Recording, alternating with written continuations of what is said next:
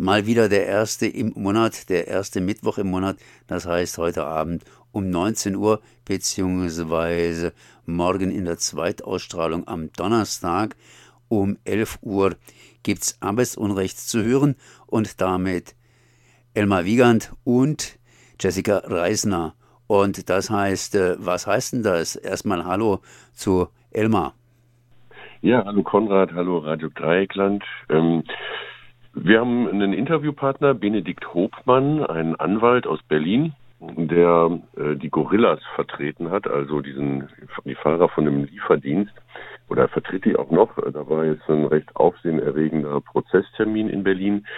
Äh, es gab einen wilden Streik bei Gorillas im letzten Jahr oder war es schon im vorletzten Jahr, ich weiß es gar nicht mehr, die Zeit vergeht so schnell in dieser Corona-Zeit und die Gerichte malen so langsam. Auf jeden Fall war letzte Woche ein Prozesstermin vor dem Oberlandesgericht. Ähm, die Gorillas haben wild gestreikt. Das ist eine Besonderheit in Deutschland, da darf man angeblich nur streiken, äh, wenn eine Gewerkschaft dazu aus, aufruft. Das widerspricht aber europäischem und internationalem Recht. Und das Landgericht Berlin hat das aber nicht anerkannt. Und ich werde mit Benedikt Hobmann über genau diesen Komplex jetzt sprechen. Ähm, das ist der sogenannte verbandsfreie Streik, der muss auch in Deutschland möglich sein. Da sind die internationalen Verträge sehr eindeutig, die Deutschland unterschrieben hat, aber beim Landgericht Berlin ist das irgendwie nicht angekommen. Und die überlegen jetzt, ob sie zum Europäischen Gerichtshof für Menschenrechte gehen und so weiter. Das ist äh, das Thema, über das wir heute ja ausführlich sprechen werden. Ja, das heißt, es geht praktisch um Streik. Ja, genau, und um Streik und um die Streikkultur in Deutschland und um die äh, im Grunde ja nicht vorhandene Streikkultur in Deutschland. Wir haben ja hier das Phänomen, dass die jetzt schon äh, das Streikrecht noch weiter ja, im Grunde abschaffen wollen, weil jetzt Verdi und die EVG, die Bahngewerkschaft, mal konzertiert streiken, während unser Nachbarland äh, komplett, also Frankreich komplett lahm liegt äh, und äh, also massivst bestreikt wird mit einer der größten Erhebungen seit dem Mai 1968, vielleicht sogar größer. Das wird in Deutschland auch überhaupt nicht richtig äh, bearbeitet und, und verarbeitet. Wir leben hier im Grunde in so einer, unter so einer Käseglocke und jetzt heulen, heult das Unternehmerlager rum, weil jetzt hier mal so auch in Deutschland so ein bisschen gestreikt wird. Die Streikkultur in Deutschland ist äh, international äh, nicht, also unterentwickelt auf einem international äh, erbärmlichen Niveau. Äh, und äh, die, die deutschen Arbeitenden äh, leben auch in einem Bewusstsein, dass sie das nicht dürfen, dass es nur unter einem komplizierten Vorgang zu machen ist mit Warnstreiks, Urabstimmung, bla bla bla. Schlichtung muss dann gemacht werden. Man kann aber auch einfach spontan streiken als so eine Ad-Hoc-Gruppe. Das ist also nach internationalen Verträgen, ich meine, man scheiß auf die Verträge. Wenn man, wenn die Arbeiter immer nur auf Verträge geguckt hätten, dann wäre nie irgendeine Arbeiterbewegung entstanden. Als 1892 die Bergleute das erste Mal gestreikt haben, ist auf die geschossen worden im Ruhrgebiet und die sind ins Gefängnis gewandert. Die haben es aber trotzdem gemacht, weil irgendwann halt mal der Deckel vom äh, Kessel fliegt.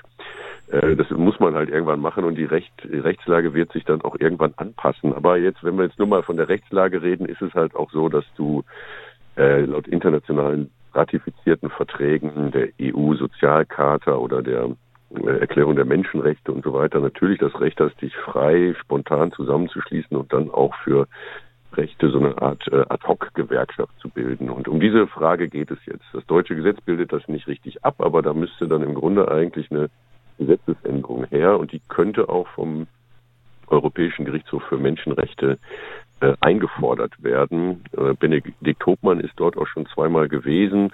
Und über diese ganzen Sachen, über die ich jetzt auch nicht so viel Ahnung habe, deshalb habe ich ja einen Interviewpartner. Äh, ich kann aber intelligente Fragen stellen, hoffe ich. Genau darüber wollen wir in unserer Sendung Arbeitsunrecht FM reden. Höre ich da ein bisschen eine Kritik an den, sagen wir mal, konservativen oder bereits existierenden Gewerkschaften heraus bei dir? Ja, natürlich. Ähm, Moment, ich kann jetzt gleich mal die Frage erweitern. Ich meine, Gorillas, die haben ja auch eine spezielle Arbeit, die sie hier machen. Das ist nicht irgendwie Fließband beziehungsweise auch wieder was Konservatives, sondern das ist wohl auch schwierig gewerkschaftlich zu fassen. Welche Gewerkschaft könnte denn da überhaupt einspringen? Vielleicht die FAU oder, oder so? Ich meine, das ist alles ein bisschen komplex natürlich. Muss sie jetzt auch nicht beantworten, die Frage. Ja, doch, doch. Ich äh, habe ja in Berlin äh, engen Kontakt zu den Leuten und bin da selber am Rande zwar, aber doch äh, äh ziemlich nah dran an dieser Szene. Ja, es gibt halt im Grunde äh, auf der einen Seite die Freie Arbeiterinnen und Arbeiterunion, also eine anarcho-syndikalistische Gewerkschaft. Ähm, die Stärke dieser Gewerkschaft ist die Schwäche der DGB-Gewerkschaften und aber auch umgekehrt. Die Schwäche der FAU ist vielleicht die Stärke der DGB-Gewerkschaften. Also sie verhalten sich in gewisser Weise nach meiner Beobachtung und Einschätzung komplementär zueinander. Die einen, also dann auf der anderen Seite hättest du halt Verdi, das, äh, Gorillas zählt jetzt zum Einzelhandel, während Lieferando als ähm, Restaurantauslieferungsdienst ist dann bei der NGG. Da fängt dann bei diesen DGB-Gewerkschaften dann auch schon direkt immer so ein Streit an, wer kriegt jetzt welche. Aber äh, Gorillas wäre jetzt für Verdi zugeordnet und äh, die haben halt einen Funktionärsapparat, der gut funktioniert, aber genau das ist auch wieder das Problem. Da gibt es dann wenig Begeisterung und Ehrenamt und, und äh, Kultur äh, auf, an der Basis.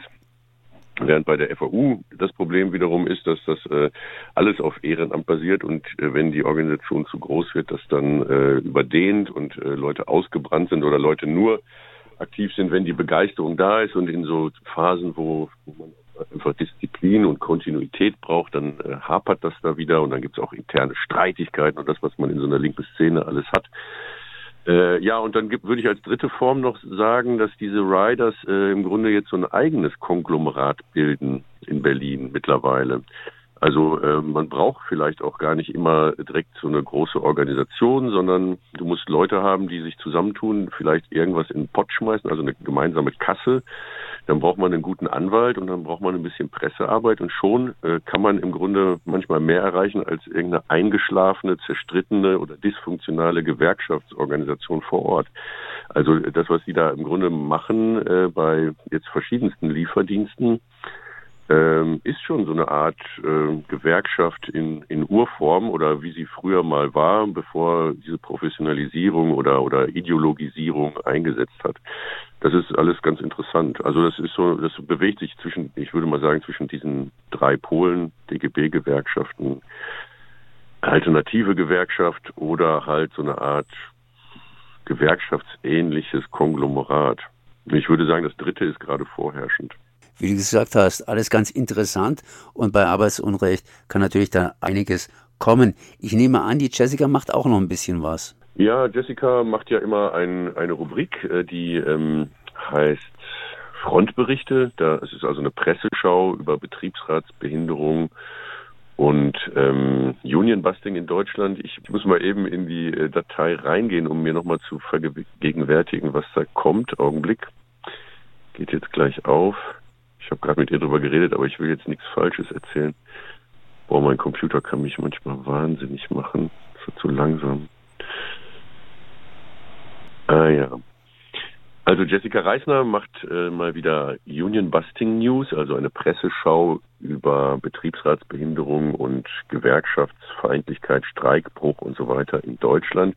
Da haben wir einmal im Programm den äh, Flugzeug äh, Catering Service Gate Gourmet, die einen Betriebsratsvorsitzenden versuchen zu kündigen in Frankfurt, am Frankfurter Flughafen. In Österreich scheitert eine deutsche Hotelkette mit einer Kündigung von Betriebsratsgründern. Äh, dann gibt es etwas aus einer ZDF-Studie und eine Betriebsratsgründung in Bayern. Also Näheres erfahrt ihr dann in diesen Arbeitsunrechts-News. Ist auch immer sehr informativ. Und was ich auch noch äh, mache, ist jetzt ähm, Musik nach einem Thema und diesmal werde ich Swing spielen. Wir spielen ja GEMA-freie, rechtefreie Musik. Und ähm, ein, eine Quelle dafür ist, ist Musik, die deren Rechte, also deren Urheber seit 70 Jahren tot sind, dann ist das in Deutschland rechtefrei und deshalb spiele ich jetzt halt Swingmusik von äh, King Oliver und anderen. Das war auch eine tolle Zeit, die Swing-Zeit. Okay, Elmar, ich sag mal danke für das Gespräch und wer mehr hören möchte, am Mittwoch ab 19 Uhr beziehungsweise am Donnerstag ab 11 Uhr hier bei Radio Dreigland oder im Netz. Ich danke auf jeden Fall mal für das Gespräch. Ja, ciao Konrad. Tschüss Leute.